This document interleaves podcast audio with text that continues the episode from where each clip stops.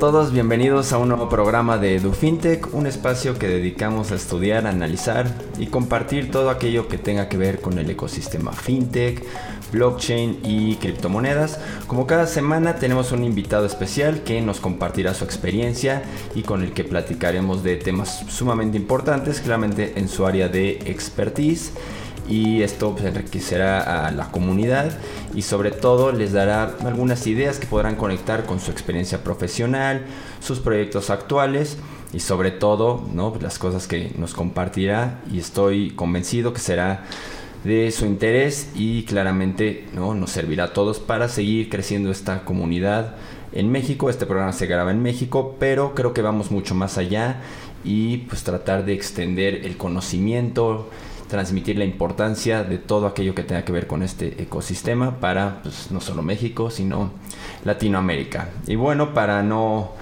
eh, perder más el tiempo, déjenme presentarles al invitado especial de esta semana. Es David Cortés, es el CTO de Oruca y pues David, bienvenido a este programa. Hola, Jonathan, muchas gracias. Este, un placer, un placer. Gracias por organizar esto. Felicidades por, por este esfuerzo. No, no, un placer. Digo, a David lo conozco ya hace tiempo. Es un experto en, en, criptomonedas. Digo, no solo en eso, también en, blockchain. Tiene una trayectoria muy, muy especial. Una visión muy particular y eso, eso seguramente apreciarán a lo largo del programa. Y bueno, pues como siempre empezamos, David, cuéntanos qué, estudiaste, tu trayectoria, cómo conociste un poquito este ecosistema y pues actualmente qué, qué estás haciendo. Bien. Este, yo soy de formación ingeniero electrónico, estudié ingeniería electrónica, eh, luego hice una maestría en electrónica, en temas de robótica, luego una maestría en matemáticas, eh, finalmente, bueno, he trabajado en diversas cosas, eh, estuve en el Hospital General en el área de bioestadística unos años, haciendo investigación en bioestadística. Em, y finalmente me, fui un doctorado en ciencias de la computación, en robótica, a la Universidad de McGill en, Montreal en 2012. Eh, y fue durante el doctorado allí en Montreal que, que, entraste en contacto. Que entré en contacto con la blockchain, con Bitcoin en particular en un inicio, en 2000, como a mediados de 2013, durante mi doctorado. Allá en Canadá, todavía en esas épocas era era muy poco conocido, incluso allá, pues. Claro. Yo creo que solo tú y Vitalik. No, ya, ya, de hecho me enteré por un, un amigo del laboratorio donde estudiaba el doctorado. Este, él me platicó alguna vez, y como muchos les pasa, que fue, ah, mira, qué interesante, pero no le hice mucho caso. Y ya después que volvió a salir a la plática y alguna vez lo vi en, en un noticiero, en el de Max Kaiser, que muchos, muchos se han enterado de Bitcoin a través de él. Eh, lo vi y ya dije, a ver qué es esto, y ya, ya me puse a estudiarlo me puse a estudiarlo más. Y, llevo desde entonces muy, muy metido en el tema, desde, desde 2013. Y desde que lo descubriste o te lo presentaron, supongo que tu primera, como fue en mi caso, no tanto en el sentido de cuánto vale o de precio, sino más bien este reto intelectual. O sea, de, al menos yo, lo sentí así al principio. ahorita vamos a platicar de todos los conceptos, pero creo que es una parte muy atractiva, este reto intelectual que emana de pues, todas las aristas de, sí, que ¿no? tienes que dar vueltas en la cabeza 80 veces antes de empezar a ver por qué y cómo funciona esta cosa. Claro, y conceptos este, novedosos hasta... Digo, sabemos que mucha de la tecnología que incorpora no es novedosa, cómo la incorpora. Cómo la incorpora es una, es, es una cosa, es brillantísimo, ¿no? El, protocolo, el proof of work es, es una cosa así súper elegante, ¿no? Este y sí, de hecho, vaya, de vaya, aborda problemas, un problema clásico en ciencias de la computación, ¿no? De, justo un grupo de computadoras que no se conocen y no confían unas en las otras, cómo llegan a un consenso sobre, sobre el Estado, sobre un, histórico de eventos, sin tener que delegar en una autoridad central. Este, todos los sistemas computacionales hasta la fecha, hasta antes de, Bitcoin, funcionaban siempre con una base de datos central, en un data center y el consenso es que esta base de datos es la que tiene la verdad, ¿no? Y, y todos seguimos, el, el, acuerdo es que todos seguimos lo que diga este data center central. Y Bitcoin es, digamos, la primera plataforma que, que se logra eh, que toda esta bola de computadoras que no se conocen logran consenso y nada más y nada menos que sobre eh, este activo que es, se parece mucho a, dinero, ¿no? que, es, que es, vaya que habría mucho interés por atacar ese consenso y hasta la fecha van ya casi nueve años de que el consenso sigue en pie. Sí, exacto, no se ha caído la no Se, No se ha roto el consenso ni una sola vez. Correcto. Oye, y ahorita antes de seguir platicando más sobre estos temas, Actualmente, bueno, después del doctorado regresas a, México. Al final no he terminado el doctorado, no sé si algún día lo haga. Ok, bueno, candidato a doctor. candidato a doctor, efectivamente. Regresas. Me regresé a México, un poco sí, con la, con la intención de ver también qué estaba pasando acá, o sea, de, de, involucrarme en el ecosistema de, de, blockchain en México. Empecé a asistir a... ¿Qué año regresas? Regresé en 2016. Ok. Y empecé a ir a meetups y eventos que, que, había. Eh, que tampoco era mucho, ¿no? Sí, no me imagino que has este, visto un crecimiento tremendo en los últimos dos años, ¿no? 2017. 2017 fue, fue ya, la ya se explosión volvió, de meetups y... Ya se volvió mainstream y grandes eventos y así. 2016 todavía prácticamente no había nada. podríamos decirlo. De pronto había gente a la que le mencionaba esto y y ya sabía que, que era Bitcoin. Para mí era una gran felicidad encontrarme alguien con quien hablar, porque solo había agobiado a todos mis amigos durante tres años para entonces. Este, empecé a ir a estos eventos y después eh, me junté con, con, mis socios, Ricardo y Angie, y eh, empezamos a pues justo a ver cómo involucrarnos y desde dónde se puede poder aportar a, a la comunidad.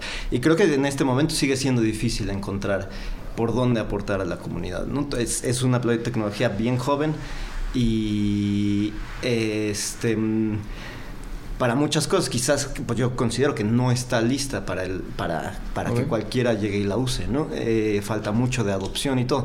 Entonces precisamente lo que hemos estado haciendo con Oruca exacto con Ricardo Vázquez y Angélica Valle no con Ricardo son Vázquez, tus socios. Así es. qué crearon eh, entonces eh, creamos eh, esta compañía, Oruca. La pueden buscar en nuestras redes sociales. Sí, les pongo en, el... Oruca.lat. Este, Correcto. Pues justo nuestra idea es que lo primero que lo, que hemos detectado que, más falta en el ecosistema en, en blockchain eh, son desarrolladores, ¿no? La parte técnica. O sea, justo en 2017 vino una oleada enorme de, gente interesada por el lado financiero. Se empezaron a dar muchos meetups y mucha... O sea, se empezó a mover mucho, pero creo que la comunidad de desarrolladores que de por sí es escaso, hay, hay, escasez de desarrolladores en México en general, pues en blockchain es, es prácticamente, sí, es aún mayor, ¿no? Entonces hemos ido más por el lado de, como de evangelización, hacer eventos, hemos hecho eventos, paneles, he dado clases, cursos. Em, y Oruca, bueno, ha hecho esto con blockchain y nuestra idea es que Oruca haga esto en general, ¿no? Como crear comunidades, y formar comunidades y conectar comunidades con empresas, startups, eh, gobierno, organizaciones de la sociedad civil eh, para fomentar, digamos, la, la, implementación de proyectos innovadores, ¿no? O, del uso de la tecnología para la innovación. Y, en este camino, digo, desde que formaron Oruca, ¿has visto un mayor interés de la gente y no en el aspecto especulativo de, porque en 2007 sabemos que hubo un crecimiento exponencial en el ecosistema no solo en Bitcoin sino en muchas eh, otras monedas, pero has visto también que la gente cada vez le interesa, así como a ti, esta parte pues, más profunda, más técnica, un poquito ir más allá de la especulación y realmente pues ver un, algo de valor en esta tecnología. La tecnología como tal. Fíjate que no, lo sé, es una pregunta interesante que no me había hecho hace tiempo. Eh, sí, en 2017 de pronto eh, se me llegó a ser chocante, ¿no? El comparar la comunidad que vi a finales de 2017, ¿no? Desbordada en la especulación, contra la comunidad de dos o tres años antes, ¿no? La comunidad de 2013, que, que la seguía por, por internet, por redes sociales y demás. La comunidad en 2013 era, era una bola de, de, anarquistas, ¿no? Básicamente. Sí, y, pues, y, seguro más temprano eran más, como más ideólogos de, de este mundo. Eh, pues sí, de la ideología de donde viene, ¿no? como cypherpunk. Sí, muy cypherpunk y, y mucho libertario, mucho este sí, como esta idea del, del oro digital, ¿no? Es...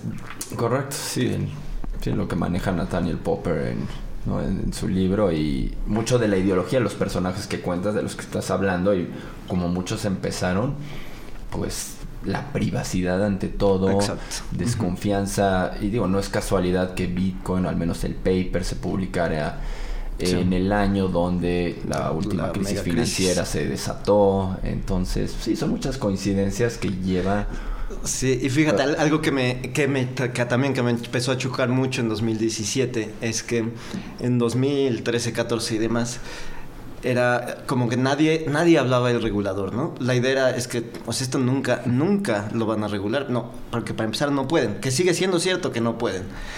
Pero de pronto ya eventos con el regulador para ver qué dice de nosotros. ¿Por qué le estamos preguntando al regulador? Esto es una tecnología, ¿no? Fue, sí, fue, sí fue un cambio a que esto se empiece a volver mainstream y que he tenido que aceptarlo también yo personalmente. Eh, que sigo creyendo que esto no, no, no, Bitcoin como tal no lo pueden regular, pueden regular toda una cosa, una bola de cosas alrededor de, del ecosistema pero una criptomoneda o una blockchain totalmente pública, abierta y demás, no, no tiene nada que hacer el Estado ahí. Em, pero entonces sí fue un cambio fuerte en la comunidad de cuando se hizo mainstream, de cuando era esta, esta gente mucho más ideológica, ¿no? mucho más motivada por algo ideológico y justo por la tecnología, por lo que estaba, lo que iba a conseguir esa tecnología. Pues sí, en ese caso es muy cierto, yo también lo lo he visto tomar una postura es sumamente difícil. Creo que, digo, hay un libro muy bueno, el de Cody's Law de Lawrence Lessig, que habla de las mismas ideas se tenían con Internet, jamás va a ser regulado, estamos por encima o fuera del el alcance. Hemos visto ya que Internet es sumamente regulado, pero fuera de, de, ese libro que se los recomiendo, muy, muy interesante, pues creo quizá conforme maduran las cosas... Eh, pues intervienen otros stakeholders y el, regulador hasta cierto punto, y ahorita me das tu punto de vista, pues genera confianza y no todo mundo ha tenido el interés o quiere documentarse para confiar. Entonces necesita que alguien que al menos un poco de confianza le tiene o que cree que lo va a proteger, que en este caso sería un regulador, pues emita su voto o cierto pues, reglas sobre las cuales pues, nos vamos a conducir. Entonces, que indica madurez, pero no sé, ¿qué opinas? parcialmente de acuerdo y también yo, yo he evolucionado, pero me voy a poner en mi discurso de hace eh, tres años. Em, justo la esencia de Bitcoin es no tienes que confiar en nadie. O sea, Bitcoin funciona porque no tengo que confiar en nadie. ¿No es más bien una confianza distribuida? O bueno, confío en algo, no en alguien, confío en, algo. Sí, vaya, no tengo que confiar en una entidad, ni en un grupo particular. Eh, confío en la plataforma como tal, confío en el protocolo, ¿no? Pero bueno, yo soy del área técnica, confío en la tecnología usualmente. lo que te dan tus números, tu criptografía. exacto, me cuesta menos trabajo quizás confiar en ciertas tecnologías, como vaya en la matemática detrás de, del protocolo, a que en un banco central o una secretaría de Hacienda o una empresa emita una regulación que no va a este, limitar la innovación, no que, que, no, que no le va a cortar las alas a esto, que por otro lado creo que puede dar soluciones importantes a muchas cosas. Pues sí, al principio cuando somos pocos, muy fácil organizarnos y cooperar. Conforme esto crece, ¿no crees que necesitamos no necesariamente una entidad central, pero que intervenga alguien más como regulador? Es que creo que precisamente no. O sea, creo que la idea de Bitcoin y estos plataformas blockchain, que a mí me gusta más llamarles plataformas de consenso distribuido. A ver si ahorita podemos hablar de por qué me gusta más ese nombre. Correcto. Em, justo el punto es que la propia tecnología, el propio protocolo, hace, el protocolo debe hacer que las interacciones puedan ser peer-to-peer sin tener que confiar ni tú en mí ni yo en ti y básicamente nadie en nadie, ¿no? Es eh, en inglés usan el término trustless, ¿no? este, libre de confianza, no sé cómo, cómo llamarle. Em, entonces, eso de que cuando éramos menos debe ser más fácil, creo que es lo mismo. Si el protocolo funciona y sigue funcionando igual, estoy hablando ahora, hablemos en particular de Bitcoin. Si Bitcoin funciona cuando éramos 10 o 20 o 1000, o, sigue, sigue funcionando, ya sigue funcionando de la misma manera. ¿En qué punto tiene que regularse? Y ha tenido que regularse. Y hasta no veo tan mal que se regule cuando hay custodios. Ok, dirías que entonces no se regula o no se puede regular el protocolo, el per se si aplicaciones o empresas que que, manejen fondos por alguien más. Ah, que son custodios, que tienen exchanges, que... Así como a mí nadie me regula por tener efectivo en mi casa bajo el colchón o en mi cartera, pero sí regulan a un banco al que yo le doy mi dinero para que no juegue con él, ¿no? O de maneras este, irresponsables. Eh, pero, pero creo que parte fundamental del tema, si, si esta tecnología triunfa, a ver, si usamos Bitcoin y para usar Bitcoins eh, los tenemos guardados en un exchange e interactuamos a través del exchange, ¿por qué no seguimos usando la moneda fiat que usábamos hasta hoy? No, no hace falta Bitcoin si vamos a seguir confiando en un exchange. Los exchanges se vuelven bancos y ya está. seguimos, seguimos teniendo los bancos de siempre, ahora se llaman exchanges de criptomonedas.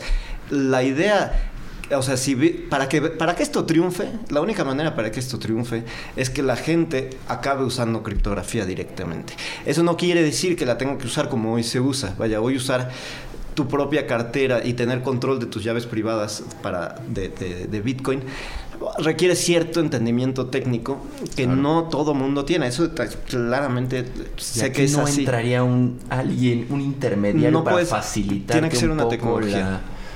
O, sea, una tecnología que, se... O puede ser un intermediario, pero ahí te va cómo puede ser un intermediario. Em, a ti te, tú tienes una empresa que hace servicios de, así como hacen eh, ahora las tarjetas de crédito que tienen sus departamentos que eh, si haces gastos raros te levantan una alerta y te llaman y te preguntan si, si quieres gastar. Correcto, sí, sí. Imagina alguna cartera en donde tal vez no sé, no sé cómo se haría, pero con un sistema tal vez de multisigno, de varias firmas o algo así. Yo te digo, tú eres una empresa que ofrece estos servicios de, de identificación de riesgo de las transacciones que quieren salir. Entonces, eh, tú monitoreas mi cartera y si ves que, o sea, tú tienes la otra firma que se necesita para que yo haga una transacción. Entonces yo llego y firmo en un comercio, si son cinco pesos en el comercio de la esquina, una transacción que siempre hago, automáticamente tú pones la otra firma y el dinero sale. Si ves que de pronto no sale una transacción a no sé dónde, muy rara y de mucho dinero, entonces tú no metes la otra firma y me echas una llamada y me dices, oye, están tratando de mover. Pero tú no, tienes, no eres custodio de mis fondos. mis fondos nunca pasan por ti. Pero al final no eres sí puedo decidir. A ti nadie te tiene que regular. Puedes decidir si, si los expides o no. Pero tal vez yo tengo la firma maestra con la que te, saco de la jugada cuando quiera. Me explico, puede ser una de, de, tres, de cuatro firmas, dos de tres, dos de cinco, qué sé yo. O sea, que lo tiene que resolver una tecnología que no requiera de la confianza, que no requiere de... Vaya, que no nos vuelva a meter en los mismos vicios del sistema financiero de siempre porque vamos a acabar teniendo rescates millonarios porque un exchange la volvió a claro, regar y perdió el dinero de muchos. Sol, solo que creo que muchas veces o la mayoría es paso a paso, o sea, saltar esto puede tardar 10 años. Y en esos 10 años quizás sí se necesita intermediarios, aunque sea centralizado y no nos guste, que sirvan para popularizarlo. O tal vez la comunidad está creciendo demasiado rápido. El acceso. Pues por ejemplo, si yo quiero comprar, y hay gente que nada más le interesa comprar y a través de comprar un cripto empieza a aprender. Antes, o lo minabas, o pues alguien te lo pasaba, o había un exchange, o dos exchanges en el mundo, lo cual era sumamente difícil con Mt. Gox u otros, obtenerlos. Ahorita te facilita uno de los tantos exchanges obtener cripto. Obtenerlo, pero guardarlo no hace falta. No, igual guardarlo no, pero a través de esta eh, flexibilidad o que te facilitan obtenerlos, pues pueden evangelizar indirectamente el mercado. Estoy de que si no existe un exchange, Pero por ejemplo, incluso Bitso o los exchanges te dicen, no guardes tus fondos aquí, no los no queremos Sí, ser pues- custodios. Nosotros ganamos la comisión de comprar y, de, de la compra y venta de bitcoins, no de ser custodios. Y qué bueno que sea así, y qué bueno que te digan, sácalo de aquí. Ahora, por ejemplo, un paso en muy buena dirección son las, son las carteras de hardware, ¿no? La Trezor, la Ledger, que ya son relativamente fáciles de usar, estoy poniendo comillas. pero también tu seguridad, o sea, si pierdes tu tipo USB, que es tu y tu Nano Ledger, pues, Pues, o sea, tener ver, un respaldo y... Sí, pero también creo que estamos muy mal acostumbrados por el sistema financiero y Estado a que eh, como que tenemos que ser eh, analfabetas financieros de por vida porque existen eh, brokers, fondos de inversión y bancos y asesores de inversión que se encargan de eso para nosotros. ¿Y qué pasa con eso? Pues que pierden dinero. No, perdemos autonomía completa pierdes financiera. pero además pierdes dinero. O sea, usualmente, o sea, el broker gana más, gana por comisión. Le conviene que tú hagas muchos intercambios, no que tú ganas mucho dinero. En Ta- algunos casos sí, pero también hay También- intermediarios regulados que educan o ayudan a personas que no tendrían la...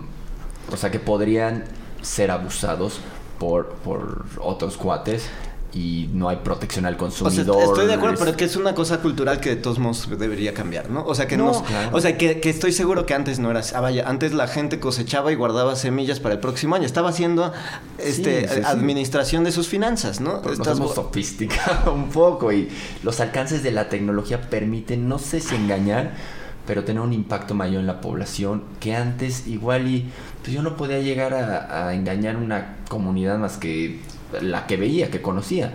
Pero ahora, pues lo hemos platicado mil veces, los ICOs, puedes engañar al mundo entero. ¿Y quién los protege? Es decir, pues sí, es que ellos deberían de saber, pero, pero ¿qué estás asumiendo que la gente debería tener una sofisticación financiera no cuando no sabemos sus circunstancias y pues asumirlo es como pues saltarte que pues, esta gente debe estar protegida porque actualmente no hay de otra. Sí, de acuerdo. Ha a ver, repito, ha cambiado mi punto de vista al respecto de esto. Eh, esto- estoy más flexible de. de. Que hay, vaya, o Sí, que quizás no puede o ser que, que- o que lo he 100%. asumido y me he resignado a que va, va a haber algún tipo de control e intervención.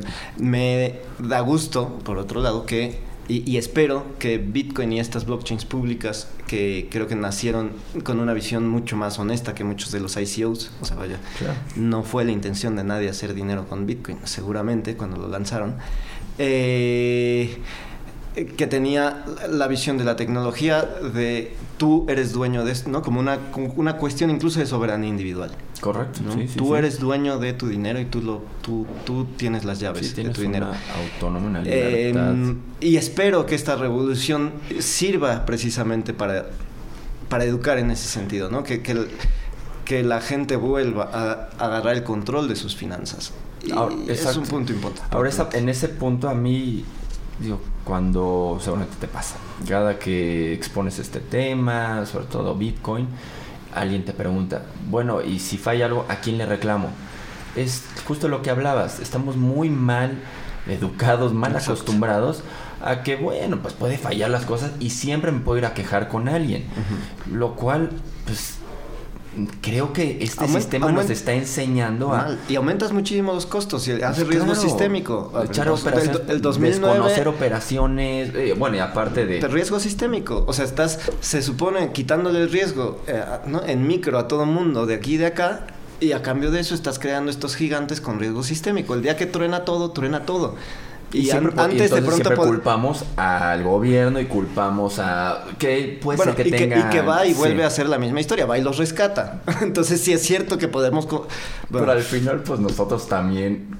Nadie les obligó a comprar casas y a endeudarse de esta manera. Sí, puedes decir pues, que no sabían cómo funcionaban ¿no? las tasas de interés y pues veían que siempre se apreciaba el mercado inmobiliario, pues por lo cual podían en cualquier caso renegociar su deuda y no salían perdiendo. Sí, también hubo mucha Pero- venta fraudulenta, ¿no? Pero- Sí, sí, es, es un tema muy tema complicado muy el- complejo el- de- la, eh, la última crisis financiera, pero eh, pues sí, es, es esta pelea entre protejo, pero también tengo que dar cierta libertad y dónde está la línea en, pues la gente tiene que aprender incluso pues cometiendo errores y Exacto.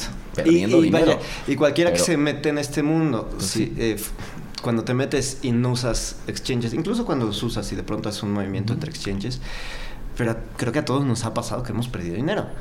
Sí, o, sea, te da miedo híjole, te, no pasó mis fondos, ¿qué está pasando? Por suerte solo me ha pasado que me que, que hackeen a un exchange uh -huh. en que yo tuviera dinero, Cryptsy, un día desapareció y tenía algo de dinero ahí, pues ya, se, se, se fue.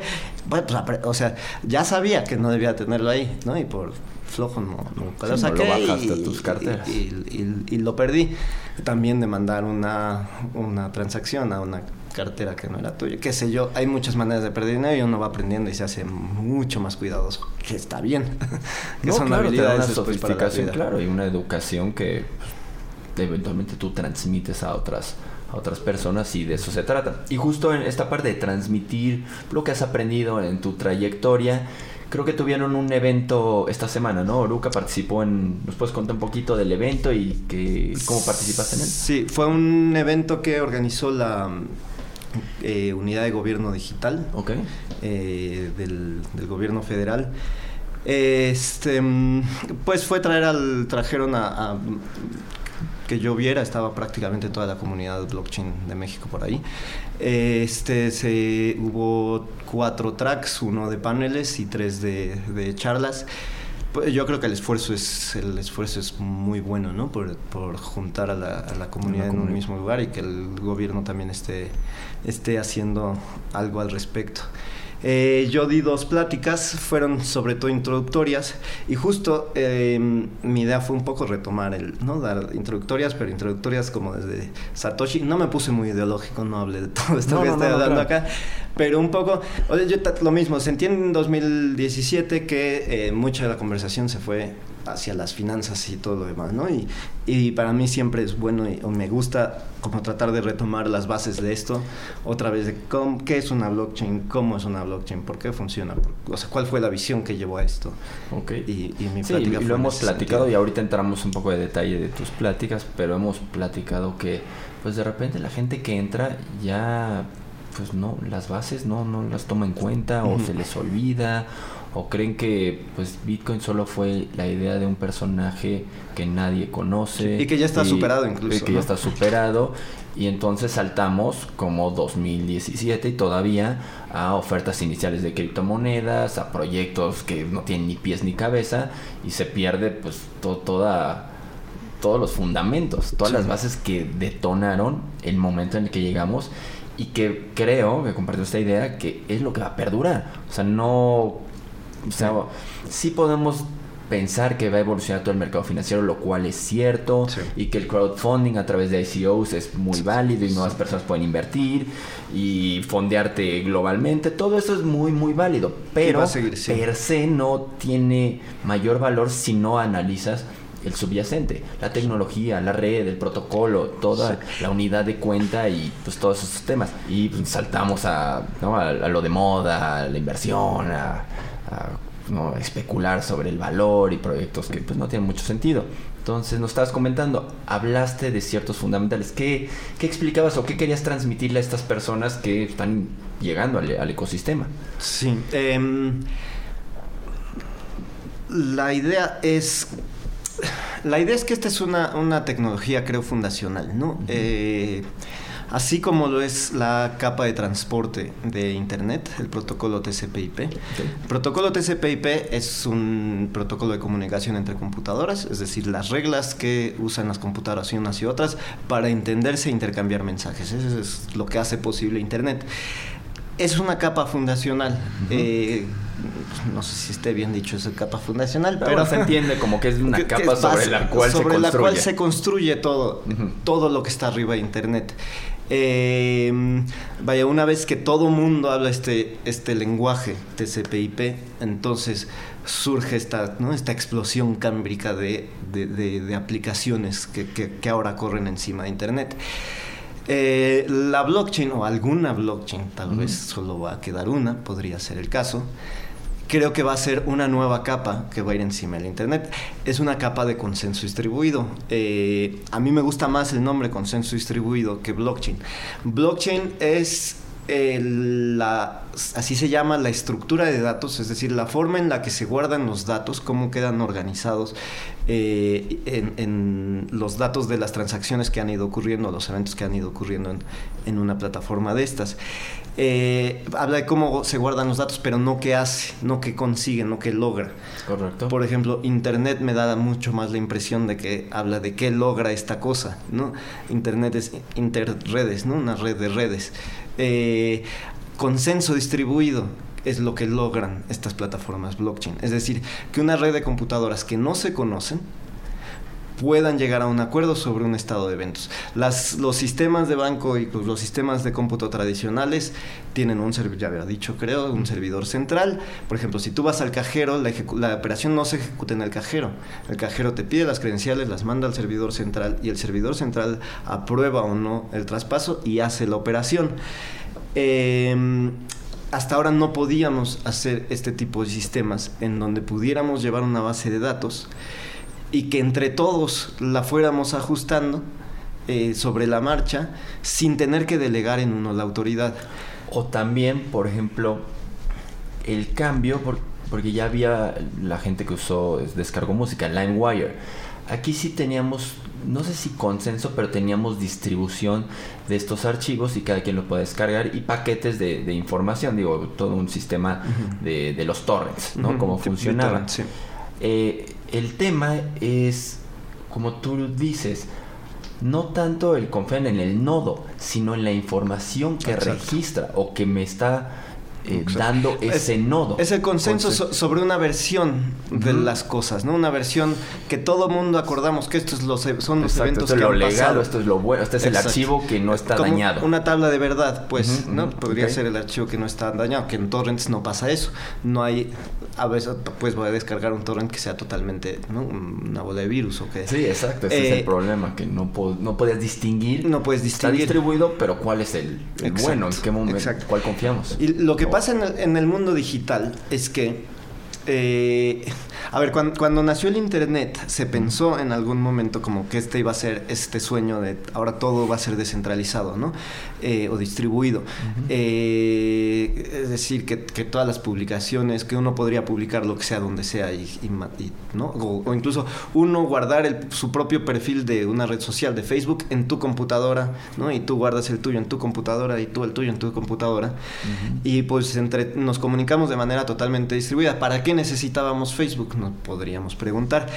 Y el asunto es que en el mundo digital, si yo pusiera mi perfil en mi computadora, cualquiera podría descargarlo y hacer poner en su computadora un, impostor, ¿no? exactamente con la misma información que replicar mi perfil y mostrarse al mundo como, ah, pues yo soy David. Eh, alguien más que quiere hablar conmigo, ¿cómo sabe quién soy? ¿Quién es quién? Por eso empezamos a delegar y también para cuestiones justo de organizar información. Por ejemplo, en Google, pues si la información está perdida por todos lados, necesitamos un actor central que nos haga un poco de curaduría, ¿no? Entonces, eh, de alguna manera estamos tuvimos que acabar confiando en, Facebook, un poco como proveedor de identidad centralizado. O sea, yo confío en ti porque confío en Facebook. Facebook es el que me dice que, eres tú. Entonces, en una capa de, consenso, donde se puede tener consensos entre, entre todos sobre el estado del sistema, resulta que se pueden... Em, eh, yo puedo crear algo digital que sea escaso. O sea, si yo tengo una foto, puedo sacar mil copias. No me aceptarías un pago de algo con una foto. Sí, igual un documento, un Word, si yo te lo mando, si lo copias mil veces, no tengo mayor problema. O sea, un mail. Exacto, pero, si te doy si es un, pero si es un pago, dinero, tú quieres que ya no tenerlo, o sea, si yo te pago algo, tú tienes que saber que yo ya no lo tengo, para que valga algo, que sea es lo que Satoshi, bueno, en el paper dice, voy a evitar el, doble, pago a través, es el doble gasto, a través de un sistema, ¿no? Que no tengamos un intermediario, que no confiemos en una institución. Y entonces eso crea algo totalmente nuevo en el mundo de las, del digital, la escasez digital. Puedes tener un recurso que sea digital y sea escaso. Que antes no existía semejante cosa. Todo lo digital era automáticamente replicable, a menos que un proveedor de no centralizado, por ejemplo, las licencias de Microsoft y así, tú, de, Windows o de Office, tú puedes copiar el archivo lo vuelve escaso Microsoft por, por Fiat, ¿no? O sea, porque te da una clave que es así, solo te la da a ti y esa él la tiene registrada en una base de datos y cuando ve que ya te registraste te la tacha de ahí. Él lo vuelve escaso porque tiene control central, ¿no? Microsoft tiene control central y por eso puede parecer que las licencias de Microsoft son escasas. ¿Por qué? Porque Microsoft lo garantiza. Es lo mismo que con los bancos. Si yo te mando dinero de mi cuenta, el banco es el que se encarga de quitarlo de mi cuenta para que ahora lo tengas tú. Correcto. Entonces ahora con una plataforma de consenso distribuido podemos tener consenso de hay 21 millones de bitcoins y nunca, vamos, nunca va a haber uno más. Y entonces yo te doy Bitcoin, yo lo dejo de tener. Por fin podemos representar cosas escasas en el mundo digital. Y como la identidad, por ejemplo, es una cosa escasa, podríamos, por ejemplo, llegar a descentralizar un Facebook, ¿no? O sea, hacer garantías de que el que te habla soy yo sin tener que tener una entidad en medio como Facebook. Podría Esto pensarse en, identidades que, sin llegar a esta identidad tan clara como Facebook, pero un tipo de identidades te la da tu par de firmas. ¿No? Como que es una identidad digital, sí, no real en el sentido de que tiene el problema de cómo, casas eso. Por ejemplo, los certificados de, ¿cómo se llama? Digital Certificate Authority, los que te validan las, las HTTPS, las, ah, los protocolos de, que es la página real que no estás metiendo a un phishing, ¿no? Exacto, que, el navegador... Eh, Sí, la comunicación encriptada por el Internet normal. Lo que se hace ahí es que eh, tu computa cuando descarga la página a tu computadora, pide el certificado. El certificado trae una llave pública de, de Microsoft o de Google o del Facebook, la página que sea. Y entonces, y, viene firmada por Microsoft o por Google o por Facebook, por la compañía. Entonces tú puedes, tu, tu navegador lo que hace es le pregunta al proveedor de identidad, digamos, al, no sé si, eh, quién es, RCA, ya no cómo se llaman los proveedores, los Digital Certificate Authorities. Cuando uno pone un sitio web y quiere que sea HTTPS, tienes que comprar tu certificado. Porque ellos, entonces, guardan, guardan tu identidad, ¿no? Yo soy Oruca, quiero tener este certificado, ellos ponen los datos de Oruca en su base de datos y ponen la llave pública. Y le avisan al mundo, el que sea que pueda firmar esta llave pública, sí es Oruca. Entonces ya cuando tú descargas la página de Oruca, ves, ¿está firmada? Sí. Y, y, tu computador está comprobando con esta entidad central que sí es mi. Entonces, eh, o sea, en, o sea, esa es la parte que la criptografía simplemente todavía le falta, ¿no? Que de tu llave pública, de todos modos, ¿cómo garantizo que eres tú, ¿no? O sea, ¿dónde está el registro central que me dice si Jonathan tiene esta llave pública para que... O sea, si tú me la compartes, la llave pública, yo ya puedo estar seguro de eso, pero en un Internet global necesitamos un registro o registros de nombres de dominios, por Correcto. ¿Quién guarda esto centralizadamente? Eso la idea es que se termine pasando a una plataforma de consenso distribuido. Todos tenemos consenso de quién tiene cada dominio y poder descentralizar esa parte del Internet, por ejemplo, ¿no? Eh, y aquí lo, exacto, aquí lo de la firma también, además de que me identifica en esto de manera distribuida y pues si firmas, te do, si tú ves un documento, bueno, en este caso un Bitcoin, el único que lo pudo firmar la operación, ¿no? No gastada, ¿no? Era para, el dueño para, para un lock era el que tenía la llave privada. Y además no la puedo repudiar. Ajá, porque sabemos que no, ya no puedo decir, ah, es que yo no, puedo, no pues, si te robaron tú es otra cosa. Pero aquí estamos en un consenso de que quien firma es el dueño de la llave privada, ¿no? Entonces eso también da de todo lo que hablábamos de que la gente pues ya tiene autonomía y debe de cuidar sus llaves y esta es una manera de identificarse plenamente. Si no pierdes tu llave privada, no hay manera de que alguien altere y te duplique, en este caso, tu identidad. Exacto. Pero bueno. Exacto. Y que necesitamos, definitivamente creo que parte de las, lo que necesitamos para, para que, se pueda dar una opción de esto es tecnologías que hagan que la criptografía sea mucho más usable. Este, desde mecanismos por hardware o qué sé yo, eh, pero, pero que la criptografía sea usable, que hasta ahora no lo es. O sea, la gente no va a aprender a usar criptografía que, eh, mientras no haya soluciones tan fáciles como es ahorita usar, mandar un email, ¿no? Eso hay que traducirlo un poco y volverle en la aplicación, que no lo piensen. O sea, que no lo tristemente, pero al final, en unos años no vamos a pensar que es blockchain, no vamos a pensar que es criptografía, teoría de juegos, alguien lo hará, ¿no? Como ahorita nadie usa Facebook pensando, híjole, qué es TCP/IP, qué es SMTP, cómo funciona Internet, que no, o sea, ya usamos la aplicación. Digo, aquí confiamos en un central, aquí de alguna manera podemos interactuar en los protocolos, en el protocolo, en el consenso distribuido. Así es. Sí, y, y, qué más con respecto a estos temas?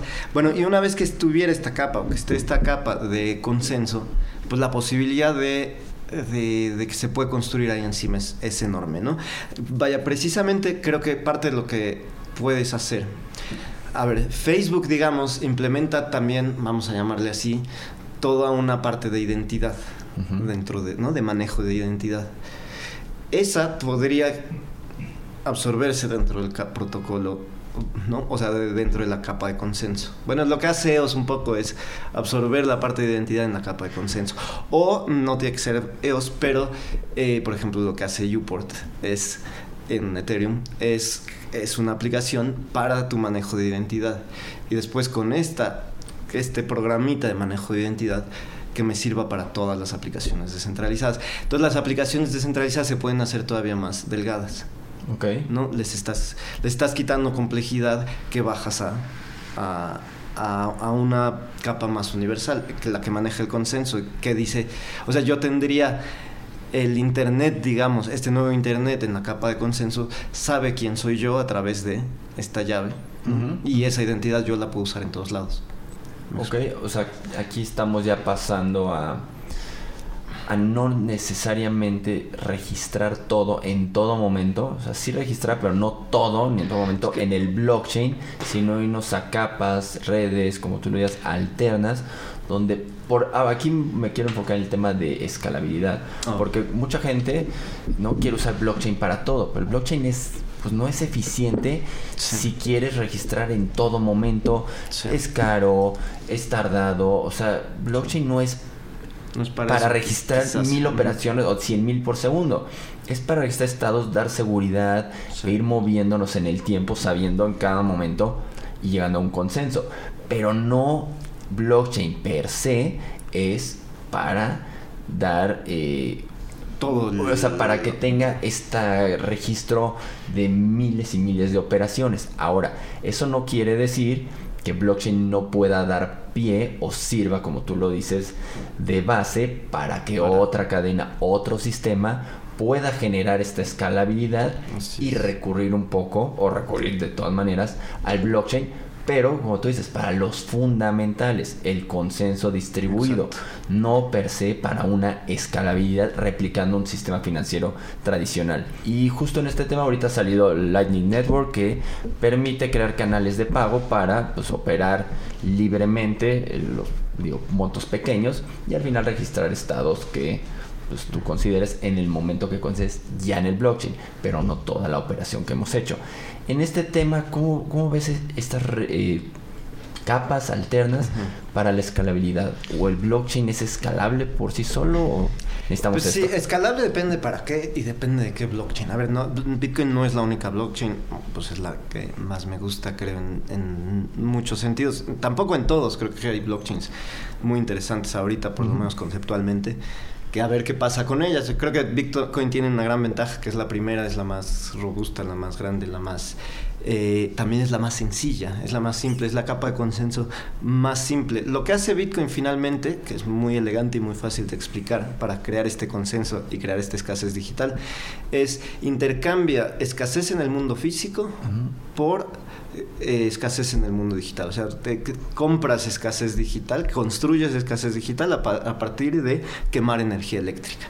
Entonces, es como muy claro el, ¿no? ¿Qué estás cambiando? ¿Por qué? Hay otros mecanismos de consenso que son como mucho más heurísticos, como el proof of stake y muchos más que hay, en donde son más, al final va a haber que calibrar muchísimas reglitas para ver si funcionan a la hora que lo sacas a la comunidad. Pero, por ejemplo, en el proof of work está, al menos en, Bitcoin, ahorita el protocolo eh, Bitcoin Core, ¿no? el cliente, pues digo, los que funcionan con el protocolo tradicional, pues hay un límite de un mega. Exacto. Y, están las comisiones. Entonces. Sí, entonces pues, parte de. Parte si es un de tema, está registrando. O sea, si yo quiero comprar el, clásico ejemplo, un café, me va a salir más caro. Digo, ya ha bajado muchísimo la comisión. Pero en principio quedémonos con la idea de que no, no es. Van a volver a subir. En algún momento van a volver a subir. Un poco para. hacemos aquí? Un poco para allá iba.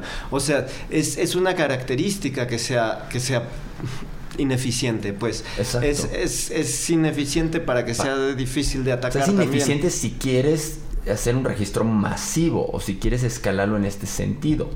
Es eficiente si quieres seguridad. Pero es ineficiente en la medida en la que le exige a las computadoras quemar trabajo de cómputo, o sea, hacer alentarse, nada más por alentarse, justo eh, porque gracias. Eh, porque vamos a la criptoeconomía, ¿no?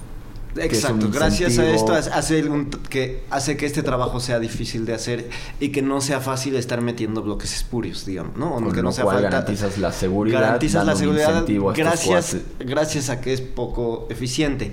Hay algoritmos de consenso distribuido que son mucho más eficientes pero están mucho más experimentales, como Proof of Stake, en donde lo que haces es que si tienes más tokens, tienes más, eh, más posibilidad de validar bloques y eso es lo que te recompensa. Eh, es interesante, pero a la hora de programar va a haber muchos más detalles que calibrar. Si funciona eso, pues tal vez podría ser una solución. Aunque va a ser, no va a ser escalable de alguna manera u otra, yo creo. O sea, incluso, por ejemplo, la búsqueda de transacciones de, outputs, de transacciones no gastadas, eh, conforme crezca la blockchain va a crecer muchísimo eso. O sea, ahorita el problema... O vas a tener full notes, va a haber pocos y vas a tener los, los, los light notes, que solo van a guardar como tu parte de la historia. Sí. Toda, la historia va a ser, pues, digo, solo un servidor, no, un Amazon va a Exacto, pero lo que digo es que no, o sea, ahorita nos preocupamos mucho por el disco duro, que, es, esa es la preocupación de que crezcan más los bloques porque nos vamos a saturar el disco duro. Pero en algún momento también el problema podría ser que se está saturando las memorias, o sea, que, los requerimientos de memoria son muy altos, porque para hacer la, para validar bloques tienes que rastrear hacia atrás toda la transacción desde, desde la primera vez que, que se vio esa, esa dirección. Entonces, eh, problemas de escalabilidad va a haber, eh, incluso en una proof of stake. Eh, creo entonces, ahora para dónde ibas, que la idea hacia dónde va Bitcoin, la comunidad Bitcoin está en, la, dirección que, que, lleva para escalarla, es la capa de consenso, la capa de la blockchain, todo lo que se asienta en la blockchain, se queda sin escalar mucho, va, a quedar siendo ineficiente, lenta. Pero la idea es que esa capa va a ser para movimientos muy importantes, ¿no? Cuando tal vez quiere el estado que, tenga mucho que quiera registrar. Exacto. Estados que necesiten la mayor seguridad de que quedó registrado en la capa de abajo. En, la blockchain. Y después, otra vez, es como, es, un protocolo de red. Encima del protocolo TCP/IP se construye el protocolo HTTP, miles de protocolos que, que forman otras redes por encima. Entonces, encima del protocolo de consenso de Bitcoin, se pueden hacer otros protocolos. La Lightning Network es un protocolo que lo que hace, se comunican las, las, las computadoras que participan, no tienen que ser nodos Bitcoins. Eh, tienen que ser nodos Bitcoins, ahora no lo recuerdo. No sé, pero al menos tienen que tener abierto, o sea, tienen que tener recursos, ¿no? Tienen que tener para poder no operar. no tienen por qué estar minando, eso sí. Eso sí no, tienen que, por qué estar minando. Eh, vaya, eh, y van a registrar solo las operaciones importantes. Lo que hace la Lightning Network entonces en esta nueva red que se crea es que abren, digamos, chequeras entre pares de nodos, o sea, canales de pago, que es como abrir una chequera, cada nodo de, de su lado la fondea. Y después yo puedo entregarle prueba criptográfica a mi contraparte de que le estoy eh, aceptando que retire dinero de la chequera, ¿no? Le estoy diciendo, sí, este dinero es tuyo. O sea, está, estoy moviendo el balance a tu favor si te, te hago pagos. Mientras no haya diferencias, podemos seguir comerciando así sin que ninguno de los dos tenga que ir a, cerrar el canal y a asentar nada en la blockchain. Pero tenemos la certeza de que si, alguien, si tú ves que yo estoy haciendo trampa, yo ya te entregué todos estos certificados que dicen que tú tienes derecho a esta parte, vas, lo bajas a la blockchain y lo asientes. Y ahí se cierra el canal y tú te llevas el dinero. Entonces es una manera que, de aprovechar toda esta parte del mecanismo de consenso de abajo y crear redes con funcionalidades muy diferentes por encima. ¿no? Que son escalables, o sea, que, son escalables. Y esta capa este. sí puede ser escalable. Por ejemplo, Lightning Network, pues realmente la, transaccionabilidad es básicamente infinita, porque ya son entre pares de computadoras. y aparte, no, hay la ventaja es que no tengo que abrir un canal eh, necesariamente contigo. Puedo se pueden eh, rutear, exacto, rutear y pues, digo, se vuelve un mesh muy encadenar los canales. Y además es un mesh muy padre, ¿no? Sobre el cual si piensas que tal vez sobre la Lightning Network después se pudiera construir el no sé, los nuevos mecanismos de reduteo para el internet, o sea, yo creo que va a ser en estas capas que se construya un nuevo Internet por encima. Por eso creo que al final la solución va a terminar siendo una sola blockchain. Ahora, como lo veo, pues sería Bitcoin. Eh, seguramente me equivoco en muchas de mis predicciones, pero, pues, pero, pero, le veo ah. sentido y eficiencias a que sea una capa de consenso, así como hay un solo protocolo de transporte, el TCP/IP, una sola capa de consenso, y encima de eso todos vamos a construir las nuevas aplicaciones en este nuevo Internet que ya use consenso. Em, y sí, podría ser tecnologías como la Lightning Network están súper interesantes, ¿no? Sobre esas va, a escalar. y también ahí hay otra, no, no, nos entra tanto, pero otro tema que se, em, que se maneja constantemente es todos viendo todo o validando todas las operaciones. Si pudiéramos segmentar y, o no todos ver, ¿no? Quizá yo una parte de la cadena o yo ciertas operaciones, sharding, ¿no? también podría escalar y ayudar en, en, la blockchain, ¿no? Claro, sí. O sea, es de Sharding creo que es aún más complejo, pero es otro de, las eh, propuestas que se tienen, sobre todo Ethereum, ¿no? Vitalik ha propuesto entre Proof Stake, Sharding, Plasma, Raven. Sí, que esto está muy inmaduro. O sea, yo veo esto como es una arquitectura, o sea, lo que hemos construido hasta ahora con el Internet, digamos, es una arquitectura, ¿no? Que empiecen los fierros después una tarjeta de red, después un protocolo como las, ¿no? Como, bueno, después unos cables que unen estas tarjetas de red, después un protocolo dentro de las computadoras que les permite, ¿no? Cómo, cómo se saludan, cómo se despiden, cómo inician sesión, ¿no? Esa es la capa de transporte. Y después en la capa, en la arquitectura actual, después tenemos, por ejemplo, los, los, servidores de nombre de dominios que te dice una dirección IP, que eso viene dentro viene de la capa de transporte, es como te diriges a una computadora. Eh, vienen los nombres. Yo ya no quiero dirigirme a Google yendo a través de poner su nombre, su, dirección IP, sino un nombre. Entonces, eso es parte de la arquitectura. También son arquitecturas globales, ¿no? De, de un registro que tiene, tiene este los IPs con los nombres, las URLs de las diferentes, de todos los diferentes dominios que están. Entonces tu computadora lo, le consulta cuál es la IP y en realidad lo que consulta es la IP. Eh, todo eso es parte de la arquitectura del Internet hasta ahora. En ese sentido es que yo me gusta pensar a la blockchain como parte de esta arquitectura y que va a ser una capa que ahora va a ir arriba del protocolo TCP/IP y encima volveremos a construir un Internet nuevo desde abajo pero aquí quizá la diferencia es que el protocolo, aquí siendo el algoritmo de consenso distribuido, el que utilicemos, va a ser, ¿no? Es que hay una persona que denomina los FAT y los Theme Protocols, ¿no? Dice que un FAT protocol, o en un caso Theme, es pues, como TCP/IP y que los FAT son las aplicaciones, ¿no? Google, Facebook, es realmente donde está el poder quizá en este caso veamos un protocolo muy sólido, no porque TCP no sea sólido, pero que el protocolo sea realmente lo más valioso donde esté pues, el, verdadero poder y las aplicaciones se tendrán que referir a él, pero no será como... Yo, lo, veo, lo veo más como quitarle, quitarle... Eh, tal vez quitarle una parte, por ejemplo, eh, soñando un poco, Facebook tiene la ah, Facebook te autentifica, Google te autentifica, no todos te autentifican. Imagínense, sobre este protocolo y ellos crean la aplicación mal, pero, pero, eh, son aplicaciones gordas o protocolos gordos porque tienen una parte de autentificación. Por ejemplo, EOS va a bajar eso de la autentificación al nivel del protocolo. Hace más gordo el protocolo y le quita un poquito a las aplicaciones. Correcto. Lo que ganas con esto es que también las vuelves mucho más interoperables. Eso está. Eh, entonces es o sea, puedes crear una explosión de complejidad ahora en la capa de arriba, porque meterle todavía más complejidad ahorita a las aplicaciones, es, creo que eso ha pasado siempre, por ejemplo, creo que alguien hacía la analogía con, con, la vida, ¿no? De que se junta materia orgánica, de pronto hace una nueva capa cuando se encapsula Y de pronto el nivel de complejidad que puedes llegar ahora juntando ya moléculas y no solo átomos, es mucho, ¿no? Es, una explosión combinatoria de las cosas que puedes crear con eso.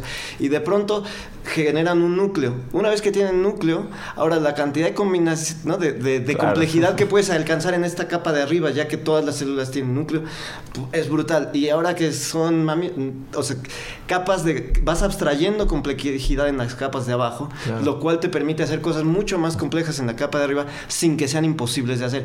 Haber pensado en desarrollar un Facebook hace 20 años, hubiera sido complejísimo, ¿vale? porque si le hemos ido quitando complejidad lo que se tiene paso desde, por paso desde suites de desarrollo de software, desde lenguajes de programación que abstraen complejidad en la capa de abajo y nos permiten que la complejidad la pongamos ya en el detalle de arriba y que haga cosas mucho más sofisticadas.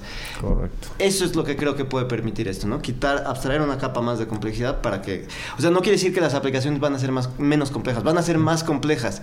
Claro pero mucho más potentes gracias a que les que esa primera capa ya no la tienen que resolver ella, ya está resuelta. Correcto. Bueno, pues no creo que con esas ideas no, nos vamos a despedir. Ha sido súper interesante. A mí me ha encantado este episodio. Creo que espero que a ustedes también. Hemos aprendido muchísimo. Y bueno, vamos a seguir platicando en futuros eh, programas. Te vamos a invitar para seguir discutiendo y eh, buscando toda la complejidad de, este ecosistema que no va a parar. Y pues para despedirnos, eh, la gente donde te puede contactar, correo de Oruca, personal para pues, preguntas o ¿no? cualquier cosa que. Sí, a ver, pues en todas mis redes sociales estoy como DacoCP, es D-A-C-O-C-P. Em, también nos pueden buscar en arroba orucalat en Twitter. Este, y con todo gusto. Y muchas gracias, Jonathan. Estuvo, estuvo muy padre. Felicidades por esto. Y encantado de regresar cuando, cuando me invites. No, pues, será un placer. Pues muchísimas gracias. Y no me queda más que agradecerle a todos por escuchar un nuevo programa. Próxima semana con un nuevo invitado. Discutiremos más temas del ecosistema fintech, blockchain y criptomonedas. A mí me pueden encontrar en educacionfintech.gmail.com o en LinkedIn a través de Jonathan Hilton Stalduker. De todos modos, toda la información se incorpora en la descripción de, este podcast. Y bueno, pues nos vemos, la, nos escuchamos la siguiente semana. Gracias David por tu presencia y espero les haya servido, gustado y sobre todo que sigamos impulsando el ecosistema fintech en México. Muchas gracias y hasta la próxima. Gracias, adiós.